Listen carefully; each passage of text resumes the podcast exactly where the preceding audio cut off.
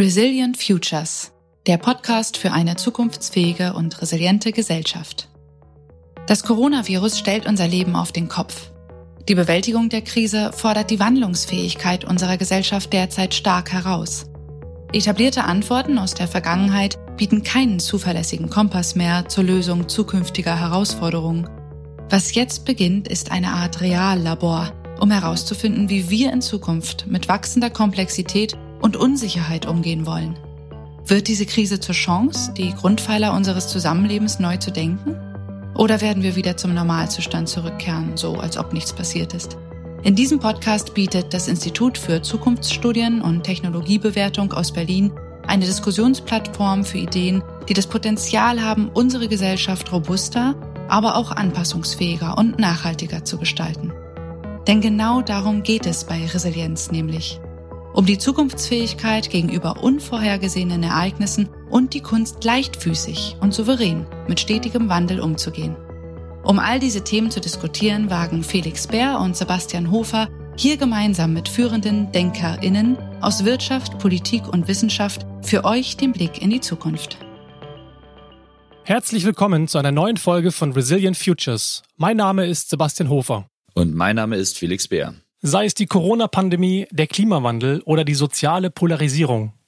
Selten war der Handlungsbedarf für gesellschaftliche Transformation so spürbar wie heute. Nur wie kann der Neuanfang inmitten multipler Krisen gelingen? Wie können wir die transformativen Potenziale unserer Gesellschaft aktivieren? Und warum scheinen so viele der bisherigen Veränderungsvorhaben nicht zu gelingen?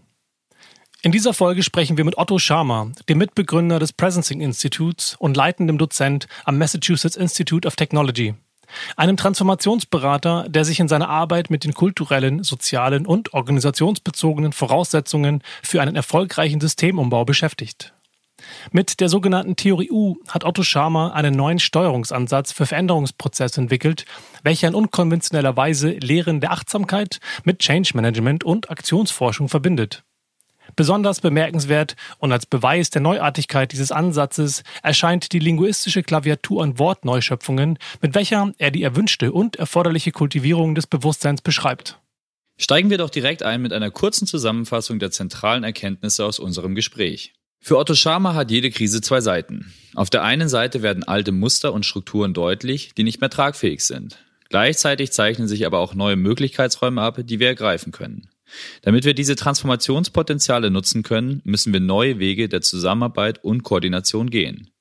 Bewegungen wie Flatten the Curve, Fridays for Future oder Black Lives Matter zeigen, dass solche neuen Resonanzräume für kollektives Handeln derzeit im Entstehen und von entscheidender Bedeutung für die Bewältigung der heutigen und der künftigen Krisen sind. Eine der zentralen Positionen von Otto Schammer ist, der Erfolg von Transformationsprozessen ist abhängig von der inneren Wahrnehmung und Haltung des Individuums. In dem Ausmaß, in dem es uns gelingt, unsere persönliche Aufmerksamkeitsstruktur und ihre Quellen zu sehen, können wir das äußere System verändern. Auf dem Weg zu seinem Ziel des bewusstseinsbasierten kollektiven Handelns sieht Otto Scharmer die Verankerung von Achtsamkeit und Co-Kreation als zentrale Wesenszüge. Abschließend sprechen wir noch darüber, wie diese Kultur der Wandlungsfähigkeit auf gesamtgesellschaftlicher Ebene verankert werden kann. Für Otto Scharmer ist klar, der Systemwandel wird ohne ein Upgrade der Betriebssysteme unserer Institutionen nicht funktionieren. Die Voraussetzung dafür sieht er in einem Wechsel vom Ego-Systembewusstsein, aus dem die Krisensymptome unserer Zeit entstehen, hin zu einem Ökosystembewusstsein. Wenn euch das neugierig gemacht hat, dann wünschen wir euch jetzt erstmal viel Spaß mit unserem Gespräch mit Otto Schama. Ja, herzlich willkommen, Herr Schama. Schön, dass Sie sich heute Zeit nehmen, um mit uns zu sprechen. Gerne, vielen Dank für die Einladung. Bei der Vorbereitung auf das Interview haben wir natürlich, äh, sind wir natürlich auf Ihr ULab gestoßen, also ein Online-Angebot, was Sie ähm, zur transformativen Bildung herausgeben. Und in der Einführung zu Ihrem Kurs empfehlen Sie ja, ähm, dass man sich den Film The Social Dilemma anschauen sollte. Also ein Dokumentarfilm, der gerade erschienen ist, der sich kritisch mit der Rolle der sozialen Medien in unserer Welt beschäftigt. Gegen Ende des Films fällt ein Satz, äh, den wir ziemlich spannend fanden. Dort sagt nämlich der Technikphilosoph und Aktivist Sharon Lanier, It's the critics who are the true optimists. Optimists. Also es sind die Kritiker in unserer Welt, die die wahren Optimisten sind. Teilen Sie diese Auffassung? Äh, die wahren Optimisten sein können, ja, weil natürlich äh, man vielleicht sagen kann, dass äh, äh wenn man etwas kritisiert, dass die äh, Bewusstseinsvoraussetzung dafür schafft, auch etwas zu ändern. Es ist allerdings nicht so, wenn wir uns, sagen wir mal, das ganze progressive Lager angucken, äh, kann man ja auch sagen, an, äh, bei der Analyse sehr stark ja, und ähm, im Hinblick auf die ähm, Solutions, ähm, also die Problemlösung, vielleicht etwas weniger ähm, stark ausgebildet. Das äh, äh stimmt natürlich auch äh, für, ich sagen wir mal, äh, das, äh, das kritische Lager ab und zu, aber Grundsätzlich würde ich dem zustimmen. Es ist die Voraussetzung, dann den nächsten Schritt zu machen. Aber der nächste Schritt folgt noch nicht unmittelbar aus der Kritik. Das ist dann nochmal eine zweite Aktivität. In der Vorbereitung auf das Gespräch kam mir häufig der Gedanke, dass ähm, Ihre Arbeit zumindest für mich so wirkte, als würden Sie sozusagen das Beste aus Wirtschaft und Management-Theorien verknüpfen mit Lehren alter spiritueller Traditionen. Und ähm, wenn Sie dieser, diese Wahrnehmung nachvollziehen können oder der grundsätzlich zustimmen, würde ich Sie gerne fragen, ähm, ob Sie sich an ein Erlebnis oder an den Zeitpunkt erinnern, als Sie diese Verbindungen gesehen haben und begonnen haben, diese Verknüpfungen zu ziehen, die jetzt letztendlich in Ihre Arbeit münden. Ja, ähm, also ich würde äh, grundsätzlich zustimmen, aber das etwas modifizieren. Ich würde nicht sagen, äh, Management ähm, und Leadership äh, Ansätze mit den Lehren alter spiritueller Tradition, sondern ich würde sagen, äh, einfach mit Spir Spiritualität zu verbinden. Ja? Und Spiritualität äh, ist etwas anderes als die alten Traditionen. Es ist nämlich äh, erfahrungsbegründet. Also die Erfahrung, die wir sowieso schon haben als Veränderungsmacher.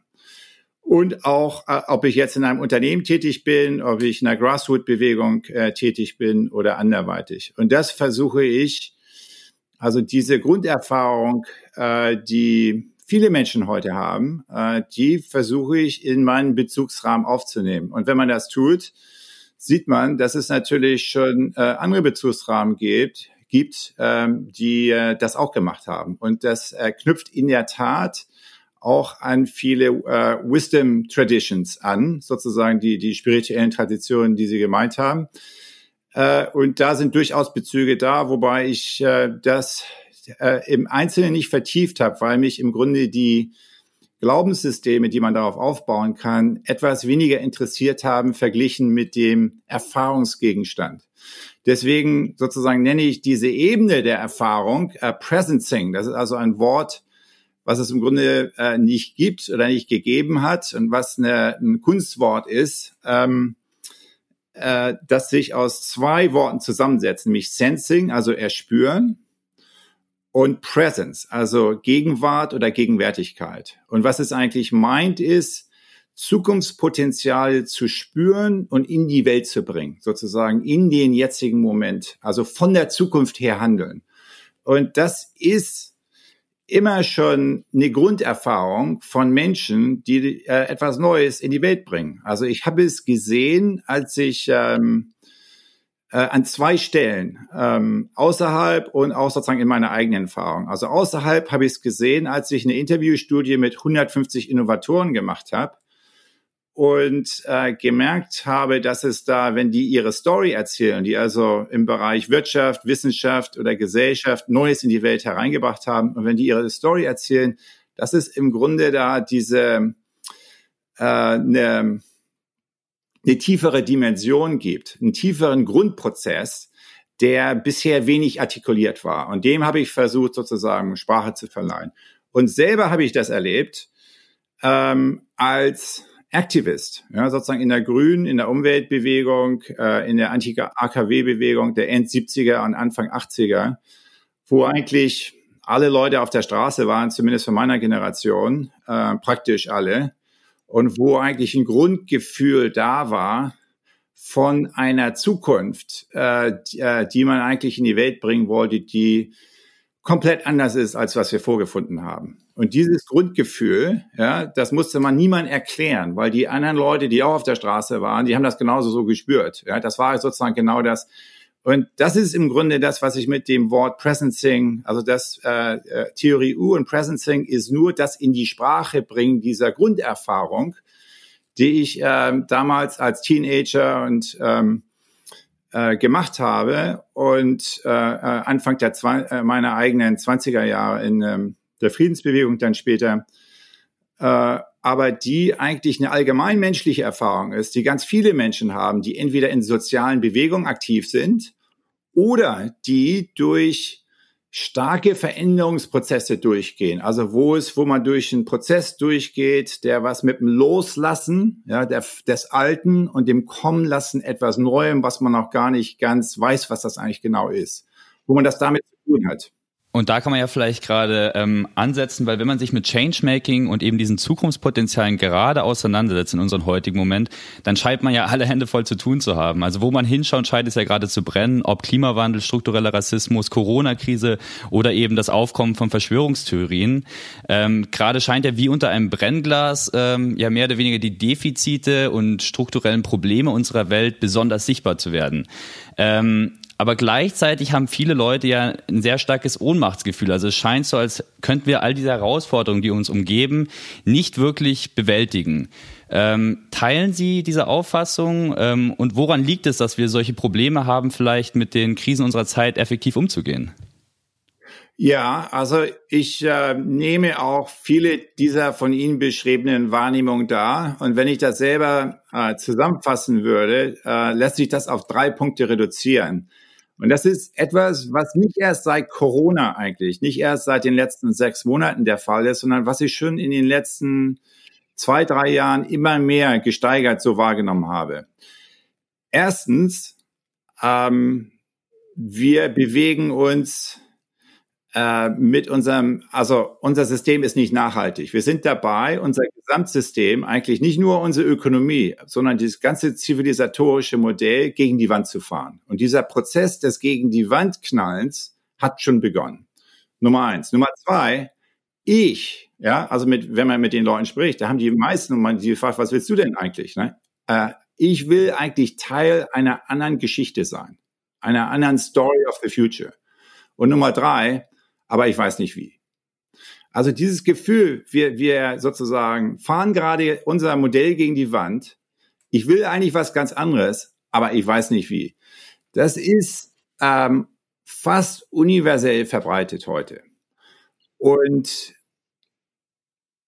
das ist einerseits das Problem, das sozusagen das äh, äh, bezeichnet oder kennzeichnet das Ohnmachtsgefühl, was Sie beschrieben haben und die Frustration und auch die Anfälligkeit gegenüber Populisten, ähm, die wir weltweit sehen, besonders hier in den USA. Und das ist gleichzeitig auch eine Beschreibung des Potenzials, was wir haben. Weil wenn man am dritten Punkt ansetzt, nämlich, aber ich weiß nicht wie, sozusagen, wenn man da Instrumente und Räume, neue Lernräume zur Verfügung stellen kann, dann wird dieses Potenzial, was sich äh, in Destruktion realisieren kann, äh, kann sich gleichermaßen in Kreativität realisieren. Also das Potenzial auf beide Seiten ist da und ähm, was wir realisieren, hängt davon ab, welche, welche Umräume wir schaffen und welche sozusagen strukturellen Mindestbedingungen wir in der Lage sind ähm, ähm, herzustellen oder nicht herzustellen. Äh, lassen Sie uns dann, bevor wir auf die Potenziale vielleicht zu sprechen kommen, noch einmal kurz etwas tiefer reinbohren. Sie haben ja gerade schon erwähnt, dass sich besonders populistische Regierungen wie Trump oder Bolsonaro, wahrscheinlich auch in Brasilien, ja besonders schwer tun damit, mit Krisen wie der Corona-Krise gerade umzugehen.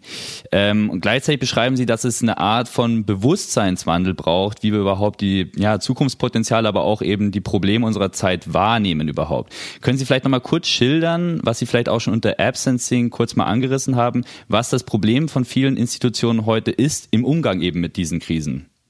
Ja, also äh, zunächst einmal ist er, äh, ich lebe hier in dem Land von Trump, ja, und habe auch viel äh, mit Brasilien zu tun und mit, mit, also das erste, was ja interessant ist, ist ja, dass das Trump-Narrativ äh, äh, zunächst mal sozusagen auf der rein Verlautbarungsseite ein radikales Narrativ ist. Ne? Es anti-Mainstream. Und das ist genau das. Also der tappt genau in das gleiche Veränderungspotenzial. Das ist genau das Gefährliche.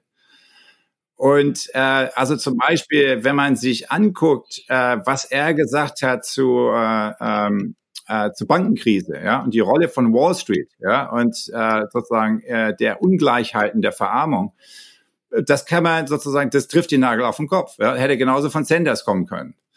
ähm, also an der Stelle ähm, äh, ist, also das, was ihn letztendlich ins Office gebracht hat, ist die Frustration von vielen Menschen und der Vertrauensverlust an den Status quo. Was wir jetzt natürlich sehen, ist, dass es zwei Antworten auf diese Frustration gibt. Und das eine ist, ähm, äh, was äh, Trump, ähm, wenn man so will, wunderbar ähm, also verkörpert, ja, nämlich äh, make dot dot dot great again. Ja, und also Make America Great Again, das wichtigste Wort davon ist das letzte Wort, ja, again. Ja, also das heißt, es ist eine Rückwendung in die Vergangenheit, die es nicht mehr gibt. Und die andere, sozusagen, das ist die eine Antwort. Und jeder, der es mit Disruption zu tun hat, und das ist äh, im, im 2020 jeder, ja, jeder Mensch auf der Erde sozusagen hat das mit Disruption zu tun. Wenn man es mit Disruption zu tun hat, ist die eine sozusagen mehr radikale Antwort eigentlich die Abwendung. Ja, also Make America Great Again. Und die Abwendung ist eigentlich eine, also im Englischen würde ich sagen, Freeze Reaction of the Mind Heart Will. Also es ist eigentlich die, äh, das Verschließen oder das Zumachen, ja. Und das ist ja eine Schutzreaktion, ist eine Survival-Reaktion. Und die andere mögliche Reaktion auf, auf Disruption ist, äh, nicht sich abwenden und in die Vergangenheit orientieren, sondern eigentlich äh, sich zuwenden und sich dem Kommenden gegenüber öffnen, sozusagen der, der entstehenden Zukunft gegenüber zu öffnen, nicht nur intellektuell mit dem Mind, sondern auch eigentlich mit dem Erspüren. Und das ist genau das, was ich bei den Innovatoren beobachtet habe und, und beschrieben habe. Und das ist also äh, nicht eine intellektuelle Entscheidung. Ne? Natürlich können wir uns jetzt hier schön unterhalten und sagen, ja, man sollte doch im Grunde dieses Hinwenden und nicht dieses Abwenden machen. Aber das ist ja eine keine, nicht eine reine intellektuelle Frage, sondern es ist eine Frage der Fähigkeiten. Ja? Habe ich die Fähigkeiten, wenn, dis, wenn ich sozusagen eine Disruption, wenn ich disrupted werde, mich dem, was da kommt, gegenüber zu öffnen und eigentlich die neuen Potenziale da zu erspüren und zu realisieren. Und genau an der Stelle ähm, äh, setzen, setzen wir an, sozusagen da Methoden und Werkzeuge und Tools zu entwickeln, äh, entwickeln und, und Umräume auch, also Holding Spaces, wie soll man sagen, soziale Gefäße, wenn man so will, ähm, äh, die in denen das möglich ist, in dem andere Kommunikation möglich ist, die von der Debatte mehr in Dialog und sozusagen in schöpferischen Dialog eintritt und wo ähm, wir uns gegenseitig helfen können, eigentlich dieses Potenzial, was wir kollektiv haben, was wir auch spüren, das dann auch zu heben. Herr Schaumer, Sie haben gerade eine ganze Menge Begriffe genutzt, die ich gerne aufnehmen würde, um sie in Verbindung zu bringen. Und zwar ähm, die Begrifflichkeit der Räume und die Begrifflichkeit der Abwendung, von dem Sie gesprochen haben. Und ähm, Hartmut Rosa, Soziologieprofessor aus Jena, spricht ja auch in einem sehr umfangreichen, 800 Seiten langen Werk von dem Begriff der Resonanz als sozusagen Gegenidee von eben dieser Entfremdung, von der Abwendung, wenn ich das mal äh, mit einem Gleichheitszeichen verbinden darf. Ähm, er schreibt unter anderem auch, wenn Beschleunigung und in Klammern auch die Ent Entfremdung dadurch das Problem ist, dann ist Resonanz möglicherweise die Lösung. Ähm, Resonanz beschreibt er ja als einen spezifischen Modus der Weltbeziehung, also ein in Beziehung treten zwischen Subjekt und Welt. Ähm, wenn wir zurückgehen oder wenn ich, was Felix am Anfang ja gesagt hat, nämlich das Beispiel des Social Dilemmas, dann ist ähm, eine, ist, wird dort ja auch das Thema der Ablenkung thematisiert, also das Ablenkung von eben diesem Erleben dieser Resonanzräume so mit sich selber, aber eben auch mit anderen Individuen oder mit dem Kollektiv. Deswegen an Sie die Frage, was würden Sie sagen, wie können wir mehr Räume schaffen? Wie können wir ähm, Räume schaffen, um diese Resonanzerlebnisse zu, zu verstärken und dort einen Schritt weiter in die Zukunft zu gehen? Ja, also äh, das trifft den Nagel eigentlich auf den Kopf. Der, der Resonanzbegriff ist einer, den ähm, äh, wir äh, auch zentral verwenden. Und ähm, ich äh, bin äh, gerade dabei, äh, die, die, die Bücher von Hartmut Rosa zu lesen und bin sehr inspiriert dadurch. Und würde dem, ähm, das war auch genau der Grund, wieso ich mich dieser Begriff äh, angezogen hat, weil er weder, weder rein, Resonanz ist weder rein subjektiv, noch ist es rein objektiv. Das ist genau äh, äh, in diesem Zwischenraum.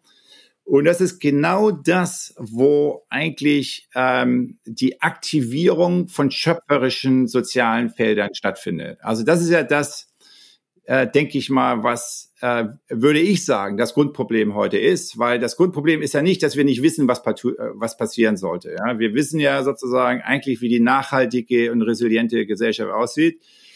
Äh, aber das, was wir in den Köpfen haben, äh, wird nicht ähm, äh, umgesetzt, sozusagen äh, mit unseren Händen. Also es gibt ja diese Entkopplung auf, auf systemischer Ebene zwischen Kopf und Hand. Und die einzige Art, das zu beheben, ist die Aktivierung ähm, eigentlich der Intelligenz des Herzens, die was mit Resonanzspüren zu tun hat. Ja? Und deswegen sind, äh, wenn ich das war nicht bewusst so gemacht. Also eigentlich dieser Be äh, Resonanzbegriff kam später dazu. Aber wenn ich zurückblicke, die, die äh, Tools, die Werkzeuge zum Beispiel, also Sie haben ULab gesagt, also dieser äh, Free Online Open Course, der gerade begonnen hat. Viele dieser Tools, die wir da benutzen, machen genau das. Ja, also zum Beispiel die Case Clinic ist eine Resonanz äh, in der Kleingruppe. Ja, und das ist da wo also vertieftes Zuhören und wo eigentlich das Spiel, sich spiegeln, also sich selber aus den Augen der anderen sehen und ähm, wo äh, empathisches Zuhören und schöpferisches Zuhören geübt und ähm, äh, praktiziert werden kann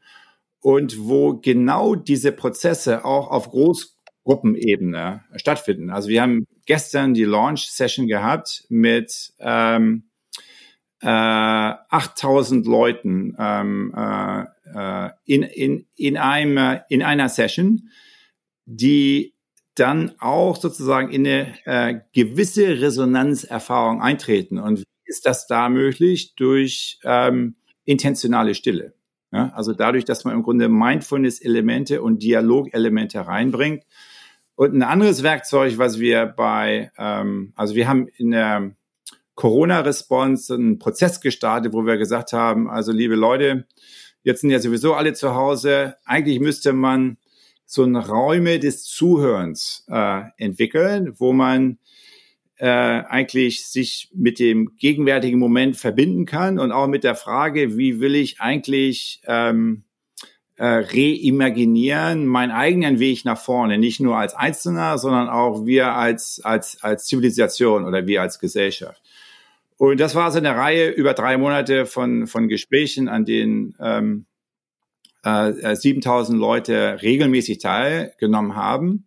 Und was wir da gelernt haben, ist, also in der Evaluation später, ist, dass äh, über die Hälfte ähm, äh, von denen, ähm, die die äh, Evaluation mitgemacht haben, haben also gesagt, das, was lebensverändernd für die war, war die Erfahrung des schöpferischen Feldes, sozusagen einer globalen Gruppe von mehreren tausend Menschen.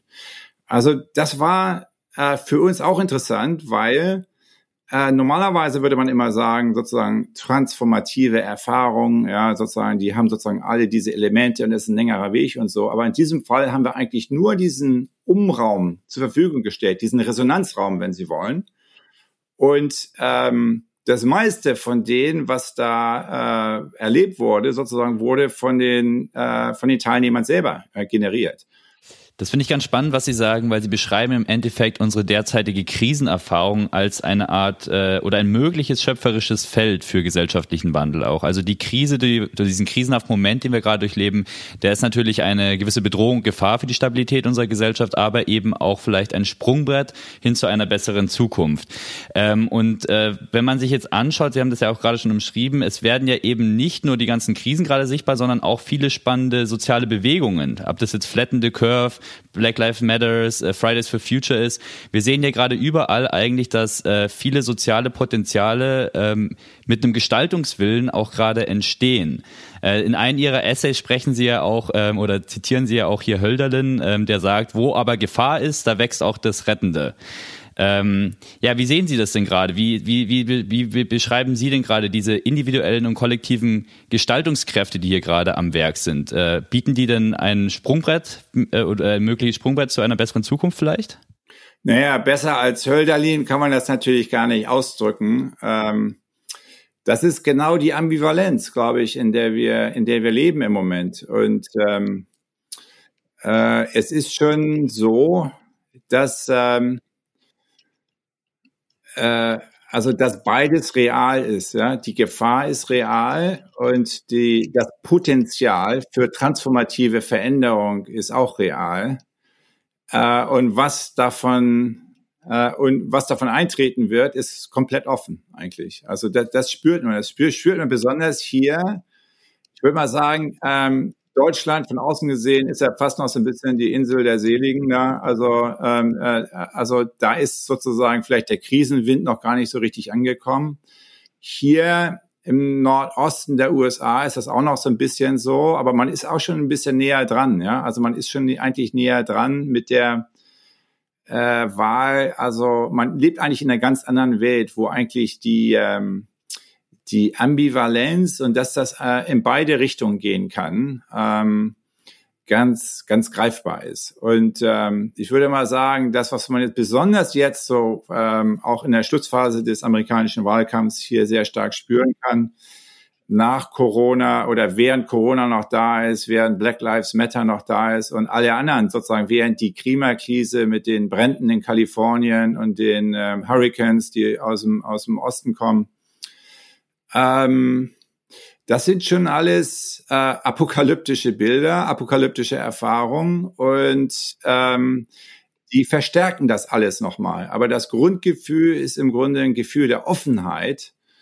äh, wo sich eigentlich äh, die, ähm, die Zukunft eigentlich eine Funktion, die wir realisieren, eine Funktion ist von dem inneren Ort, von dem aus wir antworten auf, diese äh, Krisensituation.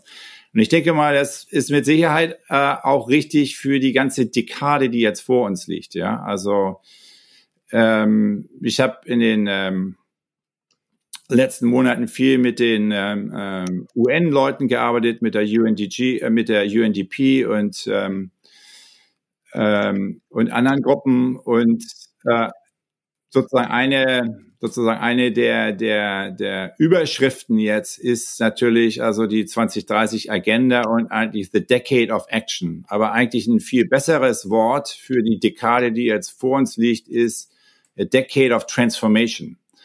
Weil alle Menschen eigentlich wissen, dass äh, äh, wir im Hinblick auf Klima, im Hinblick auf ähm, äh, Inequality, äh, im Hinblick auf ähm, auch die Probleme, die wir mit Technologie haben, eigentlich eine fundamentale Transformation notwendig ist ähm, die auch möglich ist, die aber ein anderes Handeln von uns äh, äh, erfordert. Entschuldigung, wenn ich da einhaken darf, denn genau das bringt uns ja eigentlich zu der spannenden Frage oder ähm, wie wir diese, ähm, wie wir diesen Wandel hinbekommen, diese Transformation. Anstelle eines Weiterso's ist ja ähm, die Frage, wie wir eben anders damit umgehen können. Und wenn wir jetzt davon sozusagen ein Zwischenfazit ziehen, dass wir offensichtlich diese multiplen Krisen als eine Art Spiegel begreifen können, die uns eben vor Herausforderungen stellt und wir jetzt erkennen, dass dort gewaltig was schiefläuft, dass wir apokalyptische Zustände haben oder auf diese zulaufen, dann haben wir ja sozusagen die Möglichkeit ähm, und die Wahl zu entscheiden, wie wir mit diesem Wendepunkt umgehen. Und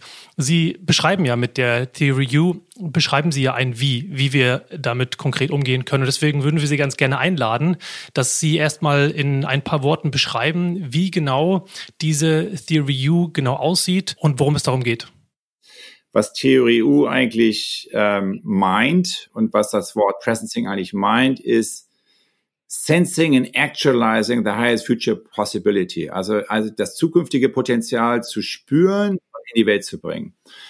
Und äh, wenn man das jetzt, äh, ich bin ja dann hier um äh, äh, diese tiefere Erfahrungsebene und äh, auch ein bisschen äh, mehr zu beleuchten und zu erkunden, hier ans MIT gegangen vor 25 Jahren im Anschluss an meine Promotion.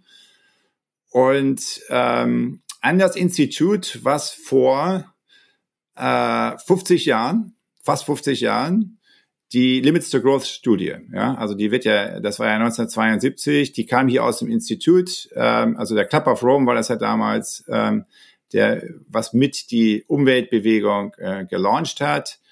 Und ähm, aus diesem gleichen Institut kam dann eine organisationale Veränderungsbewegung, ja, Organization Learning, das Center for Organization Learning. Da bin ich da hingegangen, weil die eben gesehen haben, allein sozusagen nur die Theorien der Veränderung bringen eigentlich gar nichts, wenn wir nicht die Tools entwickeln, wie man das auf die Straße bringen kann, sozusagen, wie man das in die Veränderung bringen kann. Und in dem Kontext habe ich jetzt in den letzten äh, zwei Jahrzehnten plus mitgearbeitet und ähm, diesen Ansatz auch mit weiterentwickelt. Äh, und das ist das, was wir heute äh, Awareness-Based Systems Change nennen. Also eigentlich ähm, ein systemischer Ansatz, der äh, bewusstseinsbasiert funktioniert oder achtsamkeitsbasiert funktioniert. Und wenn man sich das äh, als Eisbergmodell vorstellt, ja, dann ist da eigentlich alle systemische Ansätze sagen ja, also es reicht nicht die Symptome über der Wasseroberfläche, sondern wir müssen eigentlich an die an die Root, wie heißt das, Wurzel, wie heißt das, an, an die Wurzel ähm, äh, Ursachen ran, sozusagen unterhalb der Wasseroberfläche. Und ähm, äh, da sozusagen haben wir Strukturen und darunter haben wir sozusagen Denkmodelle, also Paradigmen. Äh, äh, und auf der untersten Ebene ist, das ist etwas, was in den letzten Jahren mehr sichtbar geworden ist, ist im Grunde nicht nur Denkmodelle, sondern was sind eigentlich die tieferen Quellen, von denen aus wir handeln? Was ist eigentlich der innere Ort, von dem aus ich handle? Äh, ist das etwas, ähm, äh, und was ist die, der Einfluss sozusagen von der, der innere Ort, aus dem aus ich handle, für das Ergebnis sozusagen, was ich produziere. Und da ist eigentlich die Hauptunterscheidung äh, Ego to Eco. Also ob sozusagen bin ich da eigentlich nur bei mir, äh, sozusagen ist das also Ego getrieben oder Eco, also Eco meint nicht, äh, dass es kein Ego gibt, sondern es ist, sozusagen, ist ähm, einschließlich aller anderen Perspektiven sozusagen in einem systemischen Zusammenhang. Und äh, das eben nicht nur als Idee, sondern als Erfahrung, als, als gelebte Erfahrung in systemischen Zusammenhänge, wo du unterschiedliche Stakeholder hast mit unterschiedlichen Interessen und so weiter, das auf die Straße zu bringen, das ist so ein bisschen was ähm, Theorie U eigentlich macht. Also was ist Theorie U? Das sind äh, zwei Sachen. Einmal ist es ein Bezugsrahmen, der eigentlich diese tiefere Erfahrungsebene, die Sie am Anfang auch mit Spiritualität angesprochen haben, ähm, in die Diskussion mit einbringt. Weil die meisten Menschen haben diese Erfahrungsebene, aber es gibt nicht eine Sprache sozusagen, die das legitim mit sozusagen in die Gesprächszusammenhang einbringen kann. Sozusagen ein Bezugsrahmen sozusagen, der diese Dimension mit sichtbar macht und eine Sprache, äh, die das leistet. Und zweitens ist es äh, Methods and Tools, also wie ich eigentlich ähm, äh, den inneren Ort, äh, äh, ähm, aus dem ich handle, verändern kann. Also wie ich zum Beispiel in einem Stakeholder-Zusammenhang, wo die Leute antagonistisch und ähm, äh, transactional unterwegs sind ähm, äh, und im äh, Konfliktmodus sind, äh, wie die im Grunde mit ihren unterschiedlichen Sichtweisen so umgehen können, dass man sich mehr in schöpferischen Gesprächszusammenhang ähm, äh, einbringt. Und das sind, ähm, äh, das ist das, wo ich als Aktionsforscher die letzten 20 Jahre unterwegs war und wo vor allen Dingen ähm, äh, dann eigentlich die, ob man sozusagen auf dem richtigen Weg, Weg ist, unterwegs ist oder nicht, sozusagen ergibt sich von den, den Ergebnissen, ne, die aus diesen Prozessen kommen. Ich würde ganz gerne eingehen auf äh, diese Idee der inneren Krise oder auch die Idee des, ähm, ja, ich sag mal, der Selbsterkenntnis gewissermaßen, ähm, die Idee der, der Meditation. Und als persönliche Anekdote, ich meditiere seit mehreren Jahren ähm, ähm, mit der, mit der Technik, der sogenannten Vipassana-Technik. Und Sie haben ja selber in diesem Eröffnungskurs ähm, des, äh, des ULabs äh, eine kleine Achtsamkeitsmeditation durchgeführt. Und ähm, ich finde das insofern spannend, das Ganze Ganze, weil wir wieder bei der eingangs erwähnten Hypothese sind, dieser spirituellen Lehren und auch ähm, bei der Idee dieses heiligen acht oder edlen achtfachen Weges von Vipassana, bei dem es darum geht, eben zu erleben, nicht einfach nur zu, zu lernen, also intellektuell zu begreifen, sondern eben ähm, mit dem Herzen, mit der Emotionalität zu begreifen. Und ähm, deswegen ähm, wäre die Frage, ob das sozusagen eigentlich Dreh- und Angelpunkt zu sein scheint in unserer aktuellen Situation, dass wir diese Art von, von ähm, ja, diese Technik zu lernen, ein Dreh- und Angelpunkt ist, eine Technik ist, die uns eigentlich notwendigerweise helfen wird, hin zu diesem ja, kollektiven ähm, Handeln, dieses, diese äh, äh bewusstseinsbasierten kollektiven Handeln. Also das würde ich äh, äh, unbedingt bejahen, basierend auf der äh, äh, auf vielen Erfahrungen, die ich auch gemacht habe und was wir heute Äh, ich bin ja auch im Bereich äh, Leadership, also Führungsgeschichten hier unterwegs und das ist, gehört jetzt sozusagen zu meinem äh, Profil hier auch in der Sloan School of Management. Und wenn Sie dahin gucken, also vieles ist natürlich ähm, alter Wein in neuen Schläuchen, ja, was man so in Leadership hört. Also das kennen wir ja schon seit paar tausend Jahren, die meisten Sachen, ja, wenn man Konfuzius liest oder so. Äh, aber ähm, es gibt ähm, äh, jetzt mit Blick auf die letzten, äh, auf die letzten Jahre doch das eine oder andere Thema, was äh, zumindest in den Jahrzehnten davor nicht so ähm, äh, nicht so äh, äh, fast Mainstream geworden ist und das ist Mindfulness, Achtsamkeit. Ja. Also und das hat genau äh, Warum ist das so? Also einerseits Forschung, ja, wir wissen Brain Plasticity, sozusagen, wir haben viel über äh, äh, das Gehirn gelernt, sozusagen, was wir vorher nicht wussten. Die, die, die Plasticity, dass also eigentlich unser Gehirn nicht so, wie es ist, sondern es ist so, es ist eine Funktion eigentlich von unserer Achtsamkeit, sozusagen von unserem eigenen Verhalten. Deswegen ähm, sozusagen äh, Achtsamkeitspraktiken äh, als, als Hebelpunkt da. Aber wie das bisher angewendet worden ist, ist es eigentlich meistens ähm, als eine individuelle Praxis. Sozusagen, ich versuche sozusagen da äh, in die individuelle Kultivierung äh, reinzugehen und das ist natürlich sehr wichtig, aber äh, kann natürlich nicht das systemische Problem lösen. Ja, also nur dadurch, also Beispiel, Goldman Sachs, ja, machen jetzt alle Achtsamkeit und dann machen sie also die gleichen äh, dysfunktionalen und zerstörenden ähm, Finanztechniken, äh, die uns schon vorher kaputt gemacht haben, nur noch ein bisschen besser. Ja, also warum sollten wir da begeistert sein? Und äh, deswegen ist eigentlich der Hauptpunkt, um den es heute geht, meines Erachtens, das, was die angesprochen haben, nämlich ähm, wie man die, eigentlich die Kraft der Achtsamkeit benutzen kann, nicht nur für die Kultivierung des Individuums, sondern für die Transformation des Systems. Und dafür brauchst du Räume, dafür brauchst du Resonanzräume, die auf Systemebene arbeiten. Und dafür brauchst du Werkzeuge, die diese Halteräume äh, halten. Und das ist, denk, das ist meines Erachtens die, einer der größten Hebelpunkte, die wir heute haben. Wenn wir nochmal ähm, systemisch das Ganze betrachten, fand ich es spannend, als ich letztes Jahr eine Reise nach Indien gemacht habe, wie ähm, dort eine, eine Zukunftsvision ähm, aussieht, teilweise sehr konsumistisch, sehr, sehr westlich orientiert. Und andersrum eigentlich wir in Europa und auch in Nordamerika in Scharen nach Indien pilgern, um eben Meditation zu praktizieren, zu lernen, Yoga zu praktizieren für mich war das ein seltsamer Widerspruch oder eine Gegenläufigkeit von, von ähm, einer Zukunftsvision oder auch einem persönlichen Erleben. Deswegen würde mich interessieren, können wir so weit gehen, dass Länder wie Indien beispielsweise aufgrund ihrer spirituellen Ressource in ihrer Kultur aktuell schon besser mit solchen Krisen umgehen und auch in Zukunft besser mit solchen Krisen umgehen könnten? Ja, das ist eine gute Frage. Ich bin mir nicht so genau ganz sicher, was die, was die Antwort ist, ähm, weil man hat ja beispielsweise im Fall Corona nicht das Gefühl, dass das ähm, so wahnsinnig toll hingehauen hat ja, äh, in, in Indien. Also zumindest, wenn ich mit meinen Freunden in Indien spreche, äh, kriege ich den Eindruck.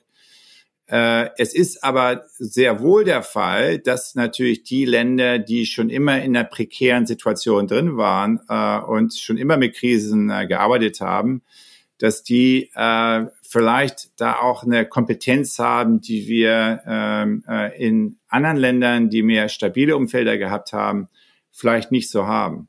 Aber ich würde auf jeden Fall Ihnen zustimmen, dass natürlich in äh, nicht westlichen Ländern mit einem anderen kulturellen Kontext ähm, äh, eine, äh, eine, eine Grundlage schon da ist, äh, die für diese bewusstseinsbasierten systemischen Ansätze von vornherein sozusagen anderen Zugang liefern. Also ich erinnere mich beispielsweise, ich habe viel in China gearbeitet die letzten äh, zehn äh, Jahre. Und äh, wenn man da im Grunde diesen Bezugsrahmen entwickelt, äh, beziehe ich mich natürlich noch mehr und auch noch expliziter auf Buddhismus, Konfuzianismus und Daoismus. Ja? Also Daoismus ist ja letztendlich Source. Ja? Das ist ja dieser, dieser Begriff. Und Buddhismus ist ja Open Mind, ne? also und Open Heart. Das ist und beim Konfuzianismus ist, also Konfuzius hat gesagt, bevor du eigentlich ein äh, Leader wirst, musst du erstmal sozusagen dich selbst kultivieren, musst du erstmal ein, ein menschliches Wesen werden. Und Natürlich wird das nicht alles so gelebt heute in China, also genauso wie es auch hier ist mit unseren Grundlagen, aber äh, es ist sozusagen als eine, eine kulturelle Grundlage immer noch da, ja. Und von daher habe ich dann auch da oft die Reaktion gekriegt. Also wenn ich das in Ostasien oder Südostasien vorstelle, dann gucken die mich an und sagen mir, wo, Moment, wo kommst du mal her? Das ist, das, das ist doch unser Zeug, ne? Das ist doch, das, du kommst aus Amerika, das, das ist doch unser Zeug. Das ist doch das, was, was, was uns unterschiedlich macht zu euch, ja? Also von daher ist, äh, ist schon so, dass dieser, dieser Bezugsrahmen natürlich äh, für unterschiedliche kulturelle Kontexte dann auch unterschiedliche Zugänge da liefert. Und das ist zum Teil noch viel direkter mit, wer wir eigentlich sind, dieses kulturelle Grundgefühl sich verbindet, als das vielleicht, sagen wir mal, jetzt mit so einer traditionellen westlichen ähm, Lens der Fall ist. Wieso, wiewohl ich persönlich sagen würde, ähm, auch hier im Westen hat es immer eine andere Tradition gegeben. Ja, also wenn Sie sich äh, und man muss nicht zurückgehen auf die Religion. Ja, also man kann auch sagen Phänomenologie. Also was ich eigentlich probiere, ist äh, im Zwischenfeld von Führung, systemischer Veränderung und Phänomenologie. Also im Grunde viel tiefer und Phänomenologie nicht als eine philosophische Theorie, sondern als eine Wahrnehmungspraxis, als eine Praxis der Vertiefung der eigenen Wahrnehmung. Und das ist, denke ich, äh, heute der, der Hebelpunkt. Und da gibt es auch ähm, im Westen äh, wichtig, äh, wichtige Vorläufer und ähm, die Möglichkeit, eigentlich unser wissenschaftliches Grundverständnis äh, in diese Richtung zu erweitern. Hm. Ich würde noch mal gerne eine andere Dimension des Thema, äh, von dem Thema Achtsamkeit beleuchten.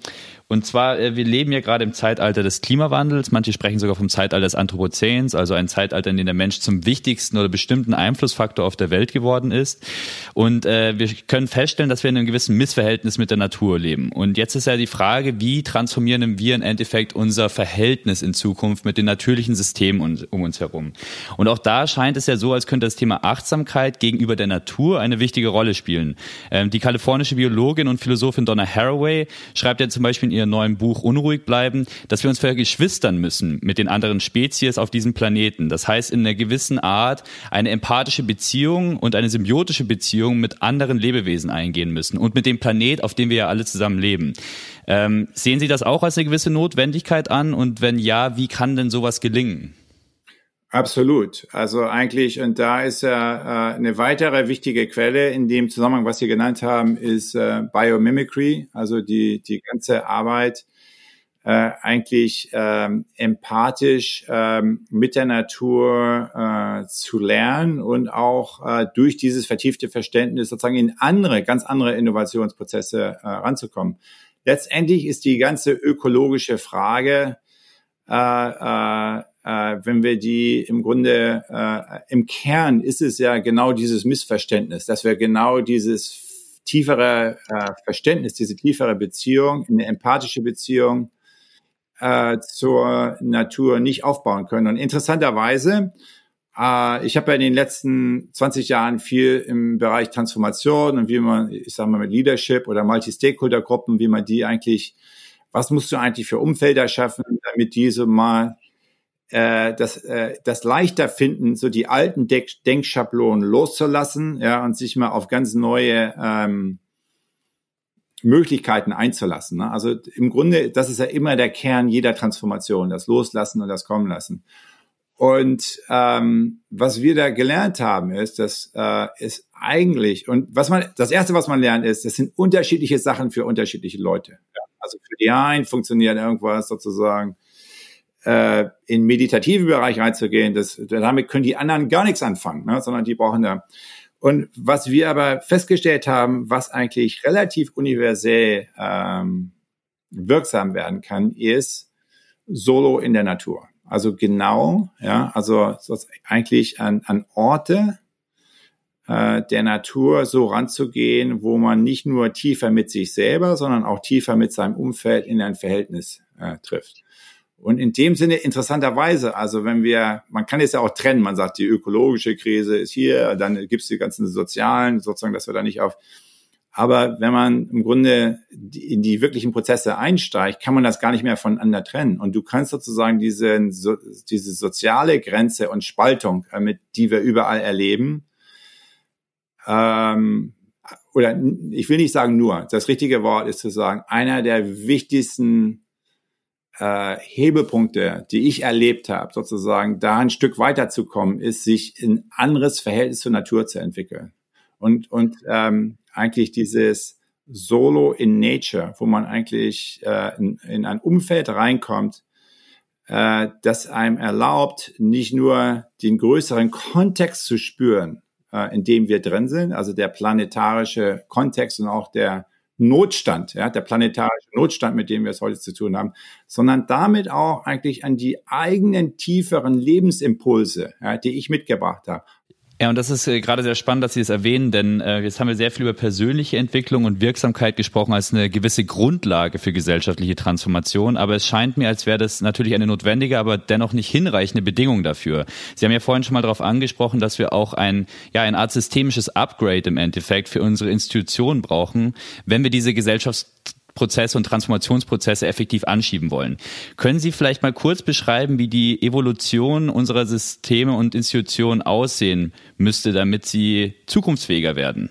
Sie hatten da so eine Matrix, auf die ich gerade anspreche, wo Sie solche vier Stufen beschrieben hatten. Vielleicht könnten wir das kurz daran so ein bisschen illustrieren. Ja. Also äh, was mir aufgefallen ist, ist, äh, wenn Sie in die unterschiedlichen Systeme wie zum Beispiel Lernen oder Gesundheit oder Finance oder auch Landwirtschaft ähm, reingucken, dass wir im Grunde die ähnlichen ähm, äh, Grundthemen von äh, systemischer Veränderung sehen, die äh, überraschende Parallelen aufweist. Und wir alle wissen ja von unseren ähm, Handys, also ab und zu gibt's mal ähm, äh, ein Update von dem Operating System. Ne? Also äh, und der Unterschied, und ich denke mal, wenn wir in die Ökonomie, wenn wir in die unterschiedlichen Einzelsysteme reingucken, ist das da genauso. Nur, dass es halt äh, im sozialen Bereich ein längerer Kampf ist, ja, also ein längerer Prozess, das in die Wirklichkeit zu bringen. Und das reicht nicht irgendwie, das Handy irgendwie anzuschließen.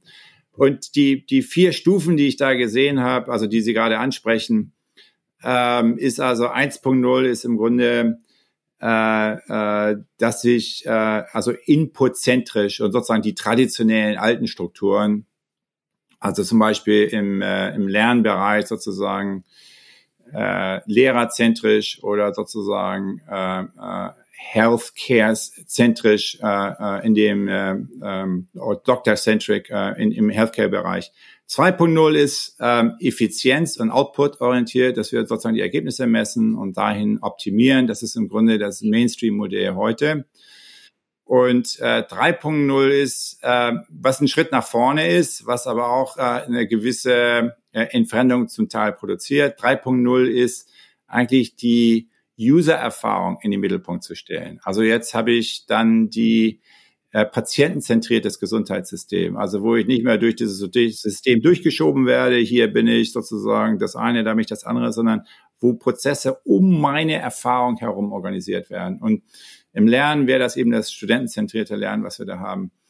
Und das ist, sagen wir mal, die gute Schule, das gute Gesundheitsversorgungssystem. Und äh, was ich glaube, wir in Zukunft sehen werden und was eigentlich notwendig ist in allen Systemen äh, im Hinblick auf die Zukunftsherausforderungen, mit denen wir es zu tun haben, ist 4.0, womit ich meine, sozusagen ein schöpferisches oder co-kreatives ähm, Eco, also Ecosystem-centric. Also alle eigentlich den Umkreis dieser Systeme mit zu aktivieren. Also das hieße, im Hinblick auf Lernen, dass ich wirklich, dass ich nicht nur das alte Curriculum neu verabreiche, sondern dass ich eigentlich in ganzheitliches Whole Person, Whole Systems Learning, also Kopf, Herz und Hand, und dass ich eigentlich diese Potenziale entwickle, anders mit Disruption umzugehen, wie wir das vorher diskutiert haben. Und im Gesundheitsbereich ist es eigentlich hin von der Pathogenese hin zur Salutogenese, also weniger das Kurieren von Problemen und hin zur einer Stärkung eigentlich der Quellen unserer Gesundung ja, und des Wellbeing. Ja, also Und das sind, also das heißt plötzlich, wenn ich sozusagen das als Paradigma habe, ja, sind nur noch ähm, 30, 40 Prozent der Faktoren, die dazu beitragen, innerhalb des Gesundheitsversorgungssystems. Äh, ja. Und der Rest ist, wie ach, organisiere ich Arbeit, wie organisiere ich Gesellschaft, was hat das sozusagen mit Kommunikationsprozessen zu tun? Und diesen Umschlagpunkt, dass wir eigentlich die Systeme nicht mehr richtig denken können, wenn wir die nur isoliert voneinander trennen, sondern dass wir sie auch in ihrer Interdependenz äh, nicht nur denken, sondern auch wahrnehmen und gestalten müssen. Das ist, denke ich mal, äh, so eine Schwelle, an der wir dran stehen. Und das, das meine ich mit 4.0. Und da denke ich mal, sehen wir viele neue Ansätze, insbesondere auf lokaler Ebene, weil es auf der lokalen Ebene am einfachsten ist, um die Commons herum, also zum Beispiel die Zerstörung der Umwelt, zu organisieren, weil es da sichtbar ist, ja, während es im globalen Zusammenhang oft äh, äh, weniger sichtbar ist. Und das ist so ein bisschen die, die Richtung, äh, ähm, in der äh, wir heute viele interessante Prozesse sehen, die aber nicht wirklich unterstützt werden äh, in einer Art und Weise. Also ein Beispiel für Landwirtschaft wäre ja Beispiel äh, CSA, ja, also Community Supported Agriculture. Ne? Also wo ich nicht, also als Kunde, wenn ich da reingehe, ist es nicht transactional. Ich will eine Wurzel und gebe dir dafür 10 Dollar oder irgendwas, sondern äh, ich investiere in ein anderes ökonomisches Modell, wo ich den Landwirt enable, also ermögliche, empower, äh, eine vernünftige Landwirtschaft, die im Einklang, äh, äh die eigentlich die Harmonie äh, zwischen Landwirtschaft, Natur und dem sozialen System drumherum sozusagen, die da versucht, eine Harmonie herzustellen. Und das ist, das ist tatsächlich ein Systemwechsel, den wir in kleinen Ansätzen lokal sehen. Und was unsere Aufgabe heute ist, ist das regional, national und überregional ähm, auf die Straße zu bringen. Hm. Und genau hier scheint es ja so, als könnte die Corona-Krise wieder zu einer Art Wendepunkt werden. Also gerade wenn wir uns die politischen Systeme anschauen, die erfolgreich mit ähm, ja, der Krise umgegangen sind, äh, haben diese Systeme oft sehr viel Partizipation zugelassen. Also in Deutschland hatten wir ja zum Beispiel diesen We vs. Virus Hackathon, der ähm, mit Hilfe äh, breiter zivilgesellschaftlicher Beteiligung im Endeffekt sehr schnell innovative Lösungsansätze für die Pandemie entwickelt hat. Ähm, also man sieht, glaube ich, dass äh, auch Corona hier teilweise viele dezentrale Ansätze hervorgebracht hat. Ein anderes Beispiel wären vielleicht auch Nachbarschaftshilfen, die sich ja ganz dezentral und bottom-up entwickelt haben, um äh, solidari solidarische Hilfe in, äh, für, für Risikogruppen zu äh, gewährleisten innerhalb von Städten. Ähm, sehen Sie denn hier äh, Möglichkeiten aus der Corona-Krise, dass diese kollektive Intelligenz und Gestaltungskraft stärker integriert werden kann in die Politikgestaltung? Absolut. Und Sie haben ja schon, also Deutschland ist ein gutes Beispiel dafür, das haben Sie ja schon äh, gesagt. Aber auch wenn Sie hier in die USA gucken, was ja insgesamt sozusagen ein verheerendes Beispiel ist für Corona-Response, hat es ähm, ähm, hätte es noch viel verheerender aussehen können, wenn es nicht die ganzen lokale Selbstorganisation gegeben hat. Also selbst ein Land wie hier ist eigentlich, wenn man unter die Oberfläche guckt und guckt sozusagen, was von der Antwort hat denn funktioniert und wo wird letztendlich also auch das äh, Erneuerungspotenzial herkommen, gibt es genau diese Nachbarschaftshilfe, genau diese Selbstorganisation äh, auf einer lokalen oder auf einer State-Ebene hier, äh, hat hier auch so stattgefunden. Also in dem Sinne ist Corona nicht nur ein Spiegel, wie wir es davor gesagt haben, sondern auch ein Beschleuniger. Ist ein Beschleuniger eigentlich dieser, ähm, also Umbruchs- und zu Aufbruchsprozessen. Ja, wir haben die Bruchstellen, ja, das ist der Schmerz, aber daraus kann dann auch ein Aufbruch stattfinden. Und ähm, äh, das sehen wir an vielen Stellen genauso wie wir, und das ist das, was ich eigentlich mit Presencing meine, eigentlich sozusagen das gegenwärtig machen äh, von zukünftigen Potenzialen.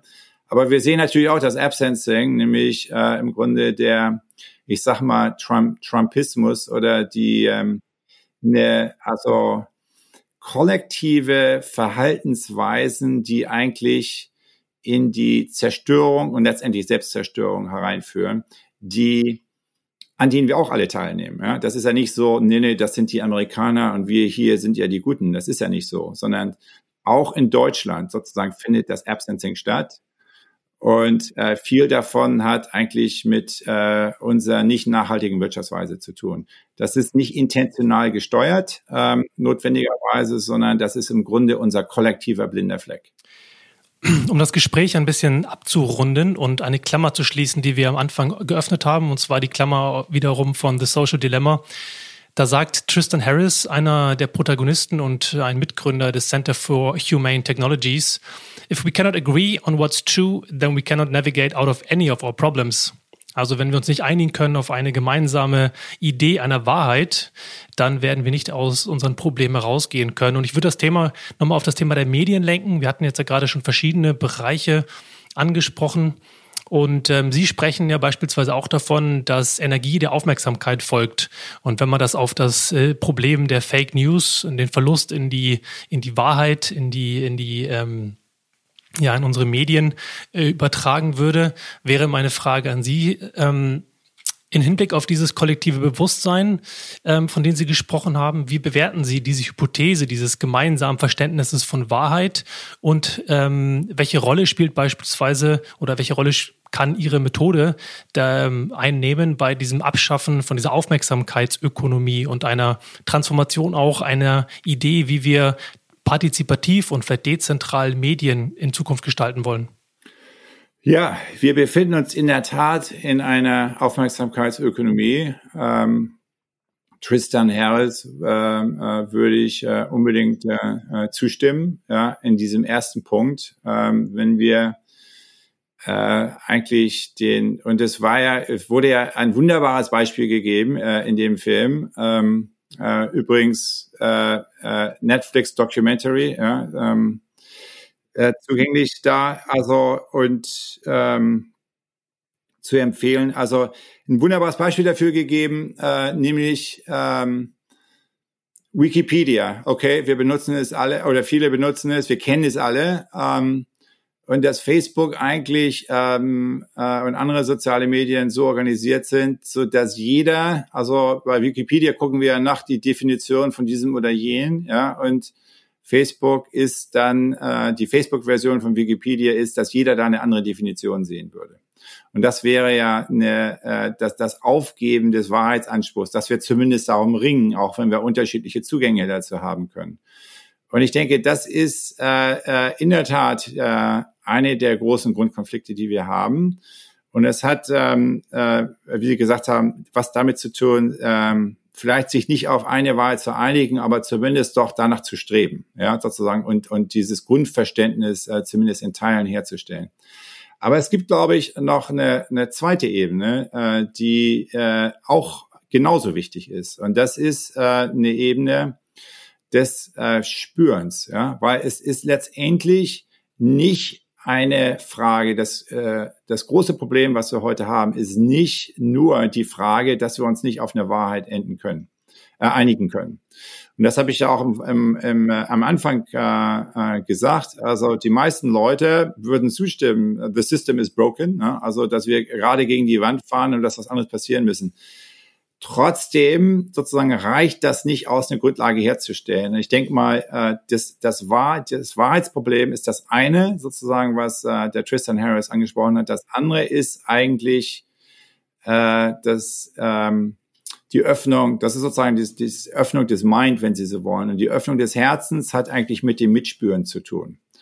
Und ich habe eigentlich die letzten Wochen so erlebt, äh, ich habe Corona so erlebt, das Corona war eine globale Intervention, wo wir alle über Systems Thinking gelernt haben. Ja, natürlich über Interdependenz haben wir alle vorher geredet und so weiter, aber plötzlich erleben wir das, ja, wie inter, dass wir alle miteinander verbunden sind. Die Öffnung des Minds, die Öffnung unseres Denkens, wenn Sie so wollen. Aber mit Black Lives Matter hat was anderes noch stattgefunden. In den acht Minuten 46 Sekunden hat etwas stand, stattgefunden, wo äh, ich plötzlich beginne zu spüren, was der andere gespürt hat. Also wo auf einer emotionalen Ebene eine Mauer zusammenbricht, die davor scheinbar da war, weil es war für mich okay, was für die passiert ist. Sozusagen plötzlich ist diese Mauer weg. Und ich denke mal, das ist dieses Mitspüren und dieses Miterleben ist eigentlich eine zweite Ebene, die genauso wichtig ist. Und das ist äh, wenn sie in praktischen Veränderungen drin sind, äh, eine unheimlich wichtige Grundlage. Also eigentlich diese, die Grundlage auch für Dialog. Ein Problem sozusagen aus der Sicht des, der anderen nicht nur zu sehen, sondern auch mitspüren zu können. Erst dann kann man eigentlich sozial schöpferisch wirksam werden, wenn ich ein Grundgefühl dafür habe, was das für die anderen bedeutet. Und das würde ich äh, dem noch hinzufügen. Und äh, woran es heute insbesondere fehlt, sind soziale Techniken, ähm, die uns helfen, genau diese tieferen Räume vom gemeinsamen Systemverständnissen und wie wir sozusagen an diesen Hebelpunkten praktisch weiterarbeiten können, herzustellen. Wir wissen, wie es geht, aber es ist eben äh, äh, genau der Mangel von diesem makrosozialen und makroökonomischen Update, den wir heute haben, der uns daran hindert, eigentlich diese Prozesse und diese Methoden auf größerer Ebene einzusetzen. Und vieles davon hat eigentlich mit Weiterentwicklung der Demokratie und der direkten und einer mehr dialogischen Entwicklung der Demokratie zu tun.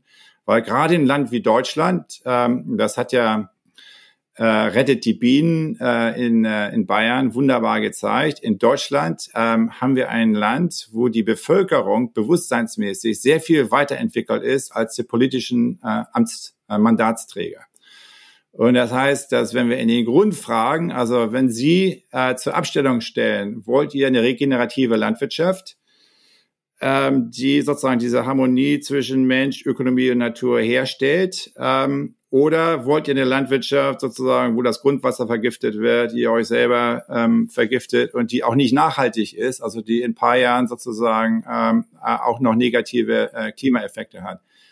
Und sie haben 80 Prozent der deutschen Bevölkerung sozusagen, ist klar, was, was die antworten. Und ähm, das ist ja genau nicht das, was die politischen Entscheidungsträger heute machen äh, mit den ganzen Subventionen, die immer noch in ähm, die äh, konventionelle Landwirtschaft äh, reingehen. Und da liegt genau der Hebelpunkt. Ich denke mal, da hat man gerade in Deutschland, gerade in Europa eigentlich heute eine Möglichkeit, die Transformationsherausforderung, vor der wir stehen, nicht nur dadurch anzugehen, dass wir neue ökonomische Modelle denken, sondern dass wir auch neue Lernräume, wie wir das besprochen haben, sozusagen Lern- und Wahrnehmungsräume weiterentwickelt, im Zusammenklang mit einer Weiterentwicklung der Demokratie. Und, oder einer Aktivierung der Demokratie, die wir eigentlich schon im, äh, äh in unserer Verfassung drin haben, aber die nicht so unbedingt äh, jederzeit gelebt wird. Hm. Das finde ich ein sehr schönes äh, Plädoyer zum Schluss, Resonanzräume schaffen und äh, damit ein Upgrade unserer Demokratie sozusagen zu verschreiben. Ähm, wir würden gern das Interview mit einer Frage beenden, die wir jeden unserer Gäste immer stellen. Und zwar haben wir über viele Wandlungsprozesse gesprochen, die ja durch Corona angestoßen wurden. Und äh, uns würde zum Abschluss interessieren, dass wenn Sie einen, eine dieser Veränderungen beibehalten könnten, ob die jetzt auf persönlicher oder gesellschaftlicher Ebene sei, welche wäre das dann? Ich würde mal sagen, äh, dass wir haben in Corona gelebt, uh, we can flatten the curve. Sozusagen, wenn wir unser Mind auf ein Problem setzen, ähm, können wir die Grundfunktion unseres Verhaltens verändern. Keine andere Spezies kann das. Und das ist eine Fähigkeit, die uns erlaubt, intentional und von der Zukunft her transformierend kollektiv zu handeln. Das ist äh, die, das große Erleben, was wir alle gehabt haben in den letzten sechs Monaten. Und das müssen wir jetzt auf die Probleme anwenden, äh, die wirklich jetzt äh, in äh, äh, noch nicht gekannten Art und Weise vor uns stehen. Klima, Biodiversity, Inequality und alle diese Probleme können eigentlich mit der gleichen Methode angegangen werden, wo wir gemeinsam auf die Dinge hinschauen, ein tieferes Grundverständnis der der, der, der Grundmechanismen entwickeln und dann entsprechend ähm, unser Verhalten verändern, dahingehend, dass wir die Kurve, also das heißt das Ergebnis unseres kollektiven Verhaltens so verändern können, dass es mehr mit unseren Intentionen übereinstimmt. Und dass das eben nicht abstrakt gemacht wird vom Staat oder vom Markt oder wer immer die Institutionen sind, sondern dass wir in diese großen Makrozusammenhänge viel mehr unsere eigene Intention und unser gegenwärtiges systemisches Verständnis hereinbringen. Das haben wir bei Corona gesehen. Äh, wir haben gesehen, dass es die meisten Menschen bereit sind, ähm, individuelle Einschränkungen ähm, in Kauf zu nehmen, wenn anderen damit geholfen wird. Selbst in Ländern wie Deutschland, wo eigentlich die, die Erfolge von diesem Weg dazu geführt haben, dass viele Menschen fragen, also wieso machen wir das eigentlich gar nicht? Aber ich sage Ihnen, wenn man hier in Amerika sitzt, sozusagen, kann man genau sagen, warum man das so macht. Und das würde ich sagen, ist äh, die Erfahrung von, ähm, also von bewusstseinsbasierten kollektiven Handeln, also sozusagen was auf dem systemischen ähm, Grundverständnis aufbaut. Das hat eine Wirksamkeit äh, global erreicht, was wir vorher nicht gesehen haben. Und das müssen wir jetzt auf äh, die Probleme an, auch anwenden, die jetzt wirklich vor uns stehen. Herr Schammer, vielen Dank für dieses aufschlussreiche Gespräch. Ich danke Ihnen. Vielen Dank auch von meiner Seite. Vielen Dank für dieses schöne Gespräch. Vielen herzlichen Dank fürs Zuhören. Wenn euch die Folge gefallen hat, dann freuen wir uns sehr über eure Unterstützung. Am einfachsten geht das, wenn ihr in eurer Podcast-App auf Abonnieren klickt und natürlich auch mit ein paar Sternchen und einem Kommentar bei Apple Podcasts. Außerdem freuen wir uns, wenn ihr diesen Podcast fleißig weiterempfehlt. Und natürlich, wenn ihr Gästevorschläge oder Fragen oder auch Kommentare habt, dann immer her damit per E-Mail an podcast at resilientfutures.de. Ein großes Dankeschön geht außerdem an dieser Stelle raus an Max Pless von Audioboutique für diese schöne Musik. Das war's für heute mit Resilient Futures. Bleibt gesund und passt auf euch auf und hoffentlich bis zum nächsten Mal.